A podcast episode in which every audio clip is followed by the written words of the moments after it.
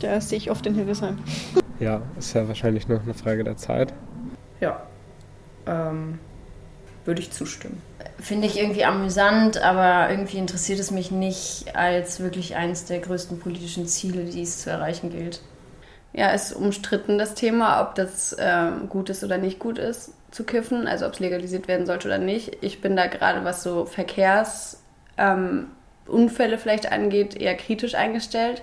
Aber generell finde ich es, glaube ich, nicht so schlimm, wenn es legalisiert wird, weil jeder Mensch ist dazu im Recht, über seinen eigenen Körper zu bestimmen und zu bestimmen, was man tun will oder nicht.